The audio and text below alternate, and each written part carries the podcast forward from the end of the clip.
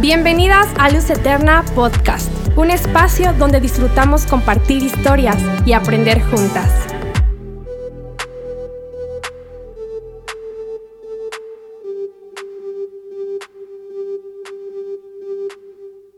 Bienvenidas a Luz Eterna Podcast. Continuamos con el tema el amor. Hoy platicaremos sobre qué hago con una infidelidad.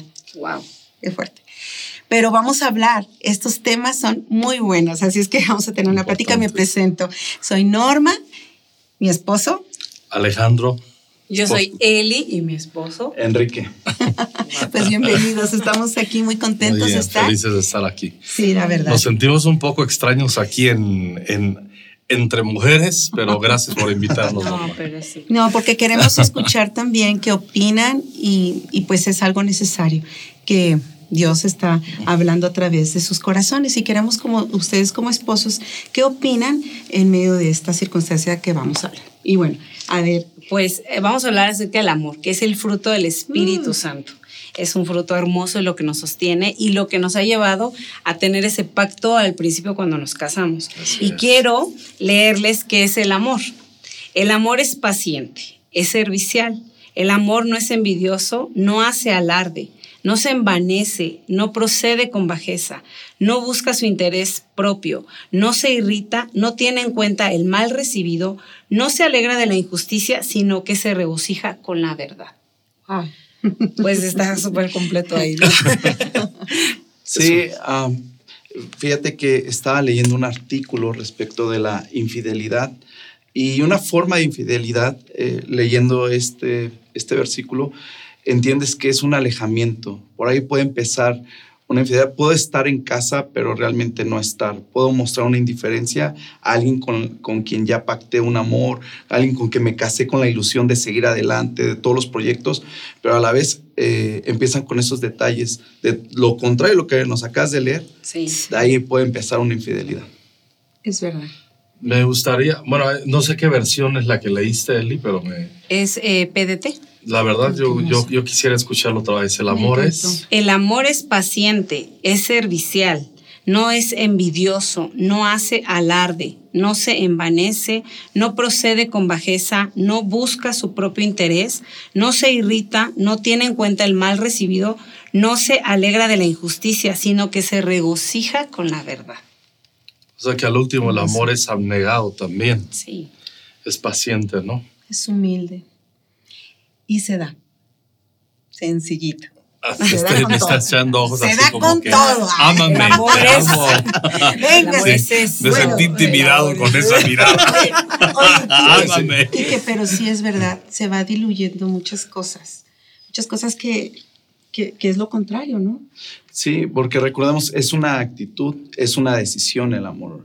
Al final, hablar de amor en, en pareja es, es mostrarte, como bien dices, Alex, es poder negarte y, y darte a la otra persona. Esa es parte de la esencia de lo que es el amor. Lo vemos como el amor de Jesús para con nosotros. Él se negó a sí mismo para darse en la cruz por, por nosotros. Fíjense que en las, bueno, ustedes han ido, a- hemos estado juntos en muchas bodas, obviamente tú y yo en cualquier cantidad de bodas. Muchísimas. Y lle- llegó un momento, bueno, ustedes también como pastores están casando mucha gente, pero lle- llegó un momento en el que puedes hablar muchas cosas, iba a decir rollos, pero no tanto rollos, es la palabra de Dios. Pero una de las cosas eh, que tú has escuchado en muchas ocasiones y quizás algunas y algunos de los que están eh, viendo este podcast es que hago referencia a, los, a las cuatro etapas del amor en el libro de Cantares. El capítulo 1, donde dice ella, este, eh, oh si él me besara con besos de su boca. Ya sabemos que el libro de Cantares Es muy es, un, es, una, es un cuadro profético entre Cristo, su iglesia, pero también nos da instrucción Sí. en, en, en el, en el matrimonio, no el amor Sí, sí, de sí. matrimonio. Y cuando dice, o si él me besara con besos de su boca, es la primera etapa. Pues esa etapa que todos experimentamos y que está muy Guau, padre. Así. Padrísima. claro, es, es un deseo, ¿no? Ella está Claro. diciendo, si él me besara con besos de su boca, habla de hormonas, habla de deseo, habla de Emociones papacito, fuertes. habla de masita y... Sí, claro, y sí, se y da. Yo me acuerdo perfectamente A ver, a ver. La primera vez que te vi. Me acuerdo perfectamente qué ropa llevabas. Me acuerdo que. Me acuerdo muy bien. Hace, hace muchos años y lo tengo muy presente. Y, nace, la gente le llama coloquialmente amor a primera vista. ¿Sí? Hay, algo de ello, pero sabemos ya en el Señor que hay mucho más profundidad. Eso es la superficie, eso, es lo, hormonal, la atracción primaria. Pero luego dice, si me besara con besos de su boca, y después dice, ah, ah, habla del, del, cortejo. Luego habla del amor, porque dice el rey me ha metido a sus cámaras. Habla del amor en con la expresión, con el ingrediente de la expresión sexual. Pero luego esta misma mujer que dice, si él me besara con besos de su boca, por ahí en los próximos capítulos termina cerrándole la puerta al amado que la viene a buscar, le viene a decir, ábreme paloma mía, hermosa mía. Y ella contesta, no, ya me lavé los pies, ya me subí a la cama. Y uno ve un contraste del capítulo 1 al capítulo 5 de Cantares. Y ahí es donde tiene mucho éxito todo lo que se habla en las canciones para justificar que el amor se acaba. Mm. Yo me acuerdo, yo crecí con las canciones de José José con mi mamá. el amor acaba. hasta me salió la. me entoné.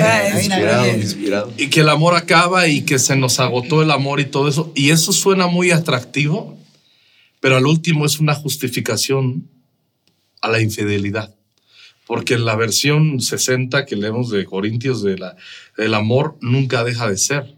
Y, y, la, y termino, ¿no?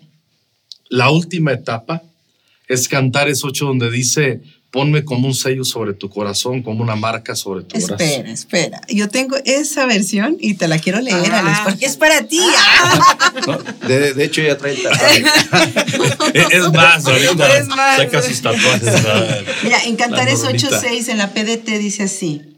Lava, dice, llévame grabado en tu corazón como un tatuaje. Llévame como un tatuaje grabado en tu piel el amor es más fuerte que la muerte y la pasión más fuerte que el sepulcro. Sus destellos son de fuego, como una llama divina. Me ponen nervioso. Me ponen nervioso. ¿Qué versión? Pero, pero lo interesante, Norma, cuando yo me acuerdo cuando éramos, eh, cuando te pretendía, yo te llegué a escribir algunas cartas y usé ese versículo. Me lo sé en la versión 60, ¿no? Ponme sobre un, como, un sello sobre tu corazón como una marca en tu brazo, como un tatuaje dice, porque fuerte es como la muerte, el amor. Pero ¿por qué termina diciendo eso el Espíritu Santo hasta el capítulo 8? ¿Por qué no lo dice en el 1? Porque esa es la etapa del amor maduro. Nunca se puede hablar de un amor maduro sin un amor, la etapa del amor, la crisis del amor de prueba. Así es que y todos vamos a pasar por ahí, todos hemos pasado esto, o, puede ser que suceder que, que, estamos pasando, ¿qué decir de la pandemia? Pero, por ejemplo, lo que estaba tocando Alejandro, este, Eli y pues como mujeres, ¿no? Que, ay, el cortejo, ay, qué bonito, qué padre, nos vamos a casar y, es muy romántico y es, es una etapa muy, muy, muy hermosa, ¿no?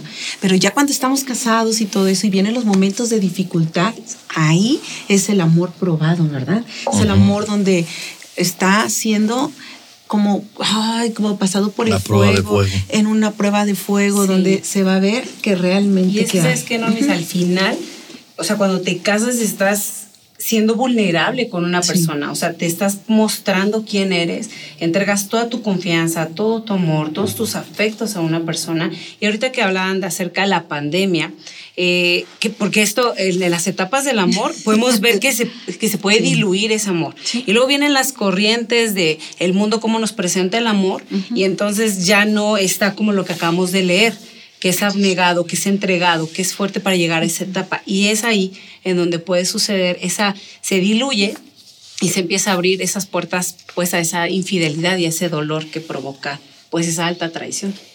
Es una alta traición. Al, último, ¿voy a comentar algo? No, no.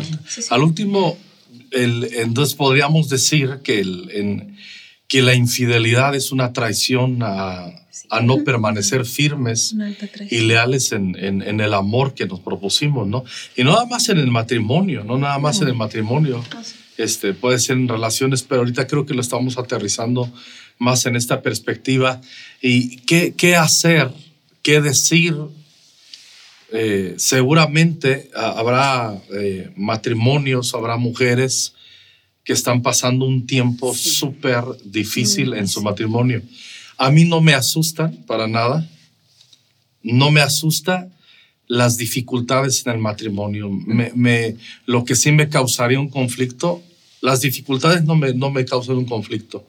Lo que sí me causa un conflicto es, es que esas dificultades entren en un plan, uno, esto ya no tiene arreglo, esto ya se fue al traste, esto ya se fue al hoyo, o como le digas, hasta con una groserillota. Un pensamiento fatalista. Pensamiento, ya es bien educada aquí la señora. me, bajó lo. Ah, y es fatalista, sí. Es, es demostrar el egoísmo al final del día, porque te olvidas de, lo primario que es poder mostrar eh, esa actitud y, y, eso con el que empieza esa ilusión de decir te voy a cuidar, te voy a respetar, voy a velar, voy, y al final em, em, empezamos con esos detalles y ves el, ese egoísmo al decir, es que tú ya no, o, simplemente te enfocas en lo tuyo y dejas como segundo plano a la persona que tú dijiste, te voy a amar para toda la vida y tú vas a hacer... En medio de la enfermedad, en medio de, de la escasez, o en medio de las circunstancias difíciles, ¿no? la infidelidad al último es, es eh, diluir, es debilitar el pacto inicial. Es dejar de poner atención al pacto, ¿no? Hay un versículo que dice la Biblia, mira al pacto, dando a entender que no, no podemos dejar de, de, hacer memoria. Pues el salmo que dice el, salmista, bendice alma mía al Señor, bendiga todo mi ser su santo nombre, bendiga todo, eh, eh, no te olvides de ninguno de sus beneficios. Y comienza a hacer eh, una lista de las cosas que, que ha recibido del Señor, pero el enfoque es este, mantente vigente observando el pacto inicial, ¿no? Y eh, comentabas tú algo eh, antes que, que, que, entráramos aquí a, este, a esta grabación, Quique, eh, estabas comentándome tú algo acerca sobre la infidelidad. Una, una perspectiva que, bueno, está muy interesante. Ah, lo que te comentaba cuando estaba leyendo, estaba leyendo un artículo acerca de la infidelidad, eh, porque Lolo lo relacionamos con te engañé, que me sorprendiste en otra relación. En un adulterio. En un adulterio. Pero empieza la infidelidad mostrándose en ciertos detalles que nosotros mismos permitimos, porque tú mismo eres permisivo con algunas ah, eh, circunstancias, pueden ser pequeñas.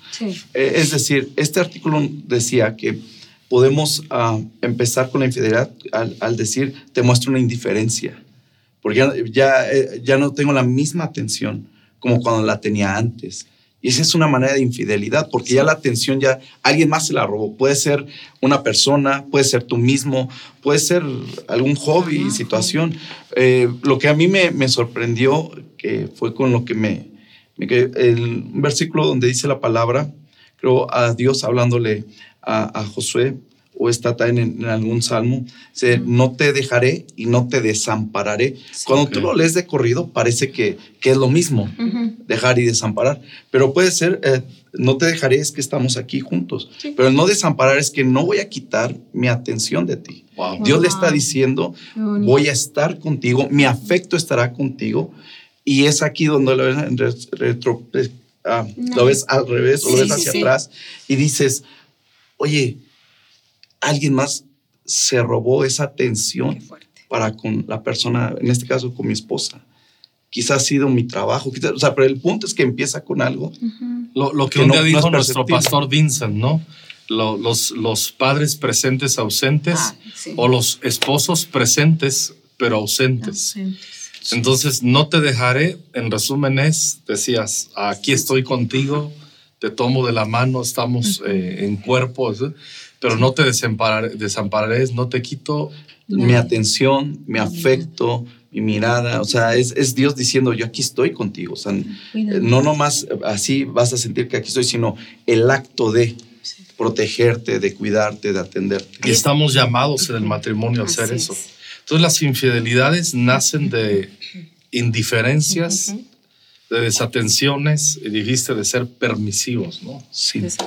Y bueno, es un, es una, el amor es tan fuerte, o sea, entras en una intimidad tan, tan profunda que hay un síndrome, que lo está leyendo, y se llama el síndrome del corazón roto. Tiene su nombre ahí científico, no me recuerdo cuál es, pero le llaman así, síndrome del corazón roto.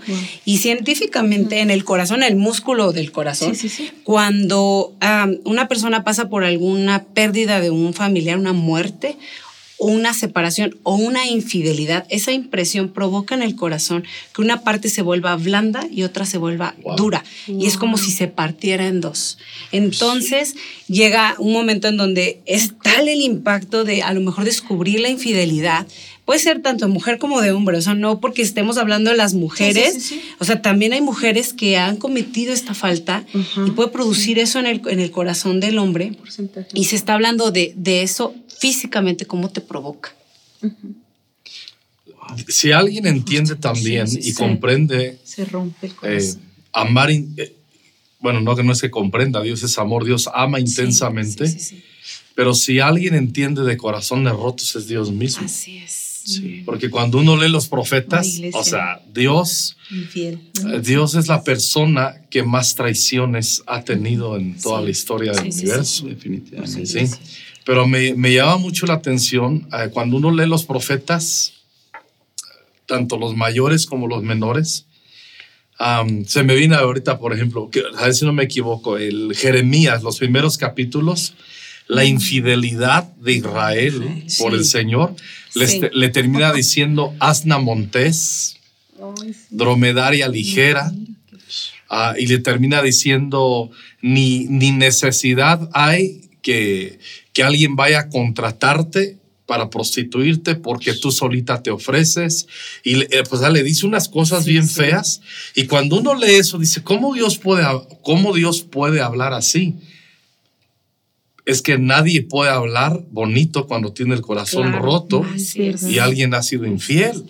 Y hay veces mucha gente escucha muy bien yo, yo quiero detenerme aquí Normita aquí que Eli Ah, si tú estás escuchando esto y tú has sufrido una traición, yo sé que estamos en un podcast, tenemos el privilegio de estar entre mujeres, no te dé vergüenza sentir o saber, porque a veces voy a ser fuerte voy a ser fuerte y, y, pues la verdad yo no te necesito. Y le entran al club de la Paquita, ¿no? De la profeta ah, Paquita, rata de dos patas y... claro, claro. Y, esa, es la etapa de, de, enojo, pero lo, lo, podemos leer del mismo Dios. O sea, pero lo más increíble, lo increíble, ¿por qué, ¿por qué digo eso? Porque Dios se identifica con los corazones rotos. Sí, sí, definitivamente. Eh, leyendo acerca de la mujer samaritana, mm. ah, porque vemos esto. Ah, la mujer samaritana, su contexto es, eh, ha tenido cinco relaciones fallidas. Cinco matrimonios, o sea, es fuertísimo, ¿no? Tan solo imaginarlo, ¿no? cinco. Y cuando eh, Jesús le pide de beber, porque Jesús le introduce a ver su realidad. Tú hace rato, Alex, dijiste, algo de la verdad, de que es una realidad. Es como Dios diciéndole al pueblo, oye, esta es tu verdad, te estoy hablando con la verdad, solamente que te estoy comparando para que lo puedas entender, ¿no? tus actos. Jesús lleva a, la mujer samaritana a ver esa realidad en su vida. Porque le, dice, le, pide de beber, conocemos la historia, y, y, la mujer le dice, ¿cómo me pides tu agua a mí siendo samaritano? Y nos llevamos, y, y Jesús le dice, ok, bueno, llama a tu marido. Antes de esto le dice, si supieras el don que hay delante de ti, tú le pedirías esa agua. Porque si tú bebieras de esta agua, ya no vas a volver a tener sed. Y, y, va a ser algo, algo impresionante en tu vida que incluso va a ver algo en ti para los demás. Y le dice, ve por tu marido. Y la mujer contesta, no tengo marido. Y Jesús le, le dice, es verdad. O sea, ese principio de la verdad es verdad has atinado en tu realidad, no es tu marido. Pero cuando la mujer entiende esa verdad, toma de esa agua, de las palabras de Jesús, y ya no dijiste algo de la vergüenza. Porque es una etiqueta que, que una persona dice, qué vergüenza que sepan que me, me, han engañado, qué vergüenza siento yo. Y, y esta mujer, tú te das cuenta que se quita esa etiqueta con las palabras de Jesús cuando va a su aldea y dice, hey, me han dicho toda mi vida y todo, todo me lo han dicho. Y los lleva a Jesús. Es decir, bebe del agua correcta, porque ella estaba bebiendo del agua que no podía saciar.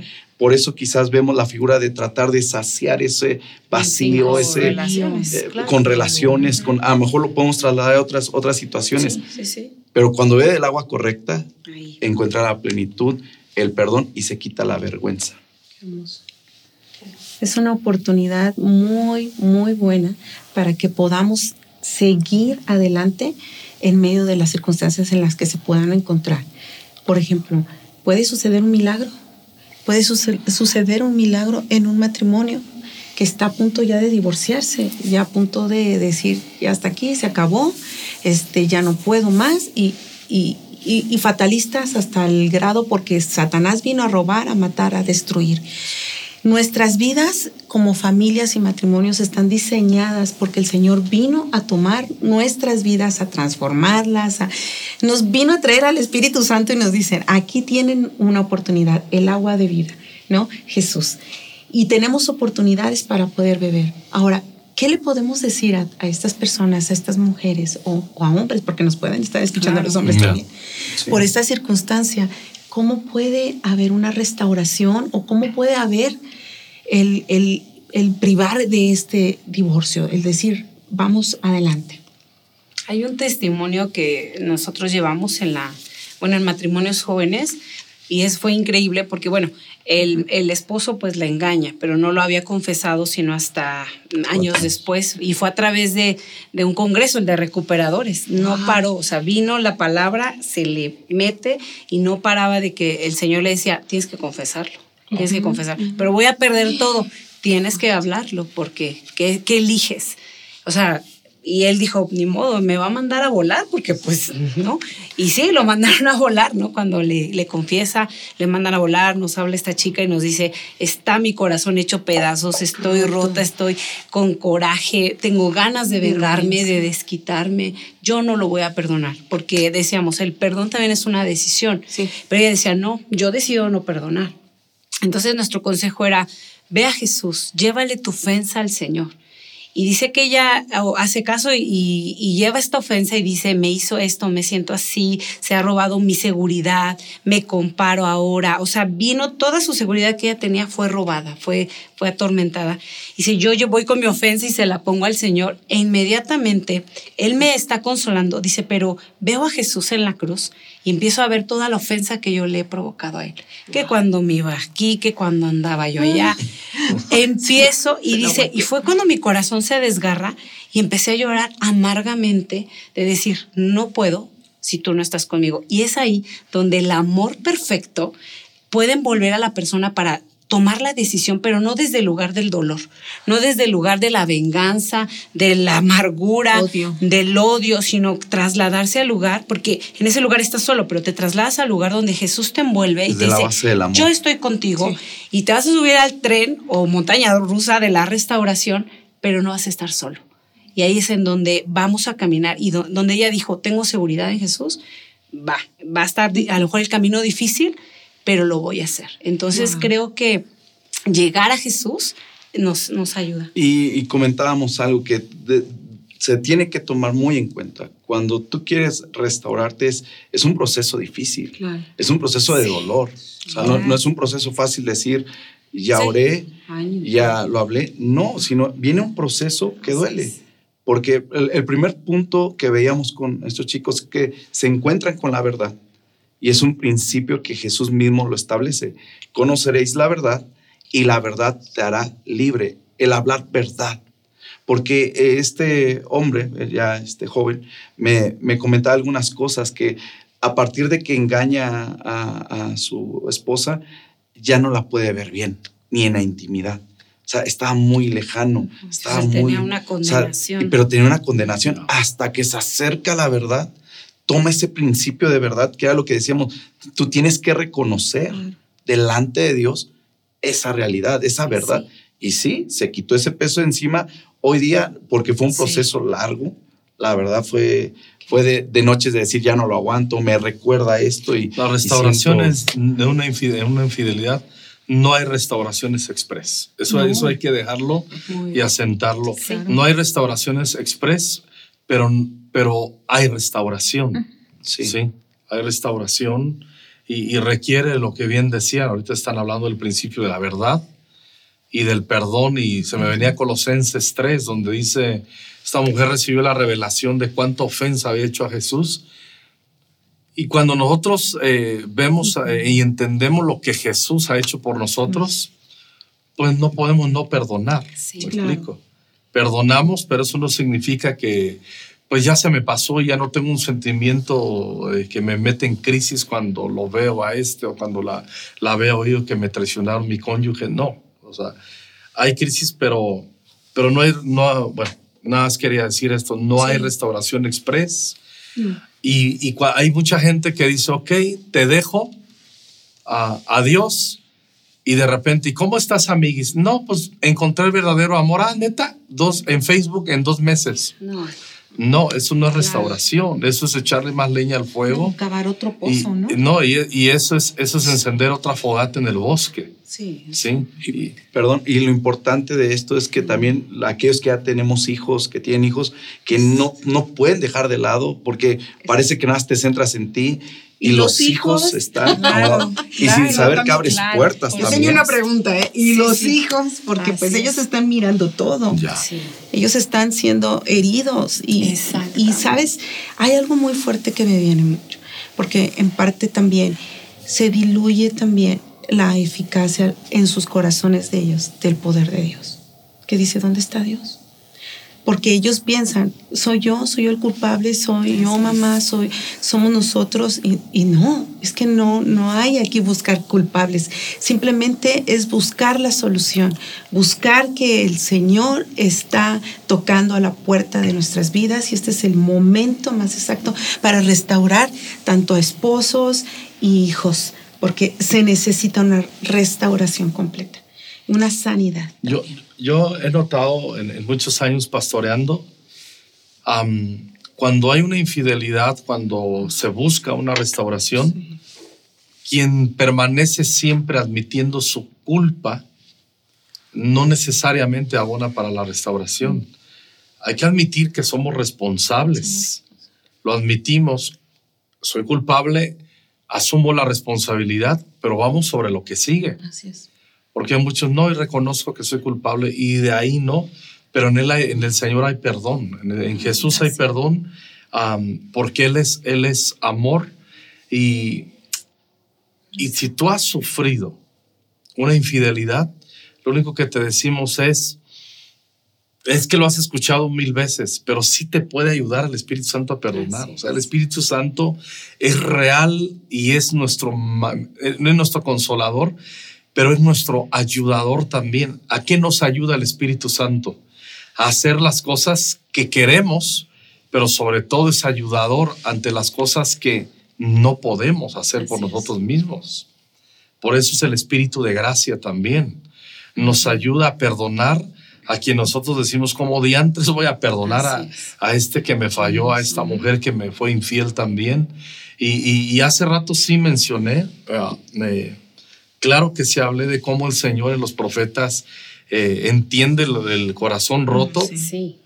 pero vamos viendo que los siguientes versículos ya está planificando, ya está diciendo, ah, pero te voy a amar, y ya está planificando el reencuentro, y ya está planificando los nuevos amores, y uno lee, ah, por fin, es que no puede leer uno o primera parte o me quedo con la primera No, parte o la con la segunda segunda. parte.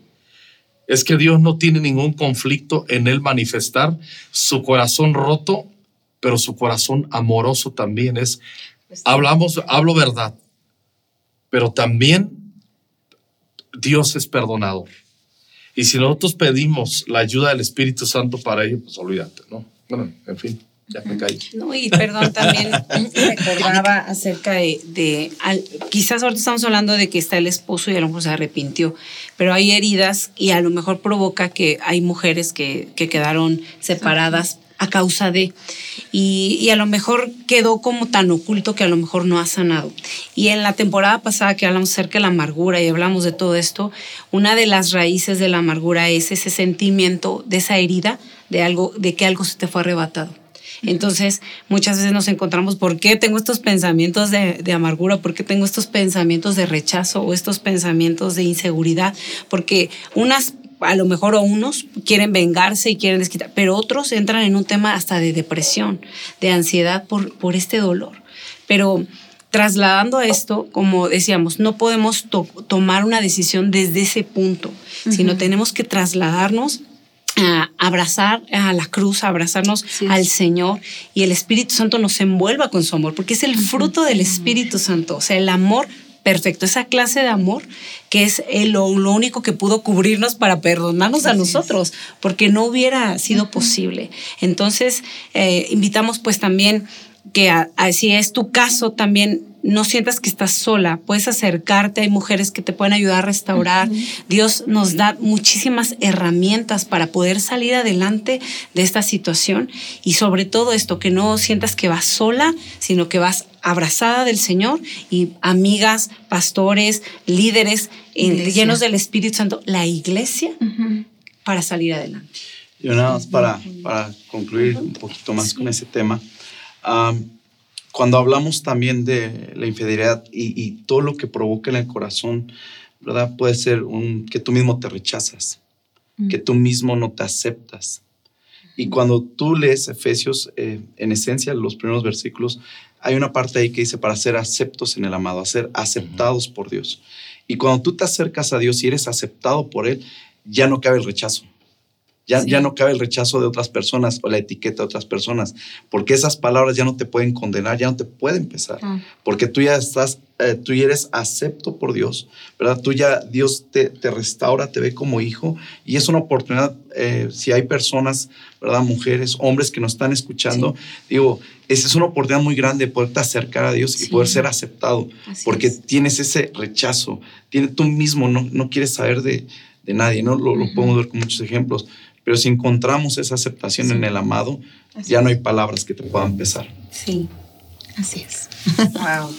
bueno, recordando también que cuando estábamos nosotros eh, ya que estaban orando por nosotros cuando nos íbamos a casar, que estábamos haciendo nuestros votos, pues nos dijimos así con todo el corazón, ah, pues aquí estamos delante. y estábamos pues muy, eh, muy así atraídos y honestos y sinceros. Pero también un versículo que nosotros utilizamos para, para nuestra boda fue este, el primera de Samuel. ¿Te acuerdas? Ah, me acuerdo muy bien, no se me Acuérdate, no lo olvides. Primera de Samuel 20:23 dice así: En cuanto al asunto del que tú y yo hemos hablado, esté Jehová entre nosotros dos para siempre. Y esta versión, la siguiente de la PDT, dice: Recuerda este pacto entre tú y yo. El Señor es testigo para siempre. Y esto es algo que no podemos perder. Aún a pesar de las situaciones que puedan estar pasando muchísimas personas con dolores y todo esto. Tenemos que recordar que el Señor está en medio de nosotros. Tenemos que recordar que Él ha hecho un pacto de amarte, de, de cuidarte, de resguardarte. Y parte de esto como mujeres que estás tú sola peleando. Y también tus hijos tienen un padre. Él es el que pelea por ti las batallas y Él es el que pelea por ellos y los defiende. Así es que nosotros como matrimonio le dijimos, y lo hemos visto, en todo este tiempo de nuestros matrimonios. Pero también vinieron momentos de ataques, momentos difíciles, de dificultad, donde el enemigo dijo, yo a esto los quiero derribar. ¿Por qué? Porque pues me están haciendo daño.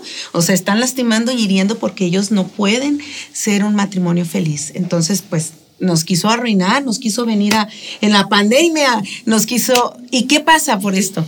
Yo hablo un poquito porque este, a lo mejor estábamos en activismo afuera, pero llega la pandemia y ahí como que decimos, ¿dónde volteo? Porque estoy encerrada, ¿no? Sí, sí. y es ahí donde nos vimos y, muchas, muchas de las mujeres se vieron en estos momentos, por eso es que hubo, muchos divorcios, porque el hombre pues no podía, no aguantaba estar ahí con la esposa y la esposa con el, el esposo, los propios hijos, ¿no? Ya no queremos estar aquí. Entonces, yo creo que el Señor, fíjate, es una trampa, ¿no? Que el Señor viene a transformar las vidas de los hogares, porque este es el diseño perfecto, el diseño de acuerdo a la voluntad de Dios. Y es un pacto que el Señor está diciendo. Lo, me llamaron, yo voy a estar, pero honreme, ríndanme.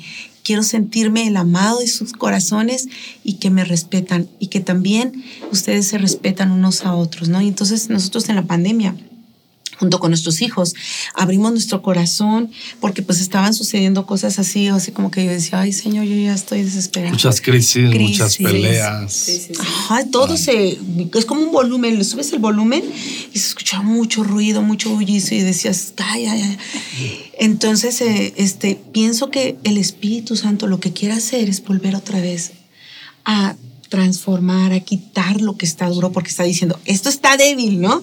Esto no va a resistir, este edificio se va a caer, así es que se va, ustedes que han visto las construcciones, ¿no? Que hacen, sí, porque ustedes están haciendo casa, ¿no? Y tú dices, ya me falla esto, me falla el otro, ¿no? Hay una reparación en una reparación. Así es el Espíritu Santo, está reparándonos, nos está ajustando y esto es bien. Esto es necesario, lo necesitamos. Y junto con Alejandro y nuestros hijos dijimos, vamos a hablar, vamos a, decir, estamos aquí, este, necesitamos vaya que hablamos. al Señor. Ustedes hijos, ¿qué opinan? Porque ellos también necesitan opinar. A ellos no son, no son un mueble, ¿verdad? Claro. Ellos, hello, este, creo que ustedes necesitan ayuda, ¿no? Y pues tomamos ese tiempo, hablamos con nuestros pastores, ellos oraron por nosotros, hablamos, hablamos los hijos.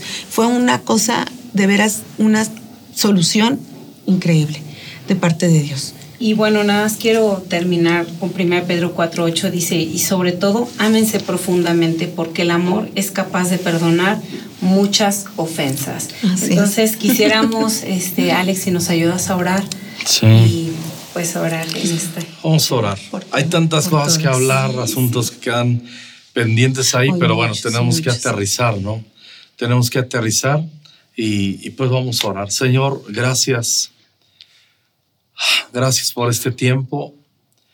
Nos presentamos delante de ti, no solamente Norma y yo y Quique con él y Señor. Eh, todos eh, aquellos matrimonios que pudieran estar eh, que siguieron este podcast de estos minutos, Señor, que estén pasando crisis, que estén teniendo pensamientos de divorcio, que estén teniendo, como decía Norma, pensamientos fatalistas, tendenciosos A, a la ruina en el nombre de Jesús. Pedimos tu intervención y pedimos ante todas las cosas, Señor, que un espíritu renovado de, esperanza en el matrimonio para guardar el pacto se asiente en los corazones en el nombre de Jesucristo. Señor, ayúdanos a entender la etapa del amor probado para llegar al amor maduro. Haznos entender, Señor, que a veces son necesarias estas crisis, pero haznos saber que tú, Espíritu Santo, estás aquí para ayudar. Atamos las obras del diablo en el nombre de Jesús en los matrimonios y los echamos fuera en el nombre de Cristo. Y en aquellos hombres o mujeres, Señor, que en esta temporada de sus vidas están solos o solas por causa de infidelidad que están doliendo en su corazón, pedimos tu, tu intervención, Espíritu Santo, para ellos, para ellas. Pedimos tu gracia, Señor, y que tú les sanes y que puedan hacer un alto y, encontrarte a ti y sanarse en tu presencia con tu espíritu de gracia, Señor. Y como hemos escuchado tu palabra que dijo Eli, que el amor cubra multitud de faltas. Espíritu Santo, enséñanos a amar como Cristo nos ama. Y gracias por este tiempo. En el nombre de Jesús. Amén. Amén. Ay, muchísimas gracias, Alex, Quique y él. Gracias a ti. Son un, Bernita. son un matrimonio increíble, les amamos y les bendecimos muchísimo. Sí, los admiramos mucho. Y gracias Saludos a su por ese tiempo. Gracias. A toda la tribu, ¿verdad? Y bueno, el Luz Eterna podcast, recuerden. ah, Bueno, damos, damos un montón de historias porque aquí. Sí, nos exponemos. Bueno, en Luz Eterna Podcast, este, damos historias, este, compartimos estas historias y aprendemos juntos. Así es que que Dios me las Hoy bendiga. dijo juntos, pero es juntas. juntos. Que Dios te bendiga. Que Dios estás bendiga. hermosa. Les amamos. No darte un beso. hasta, la- Nos vemos. Adiós. hasta pronto. No aguanté la tentación.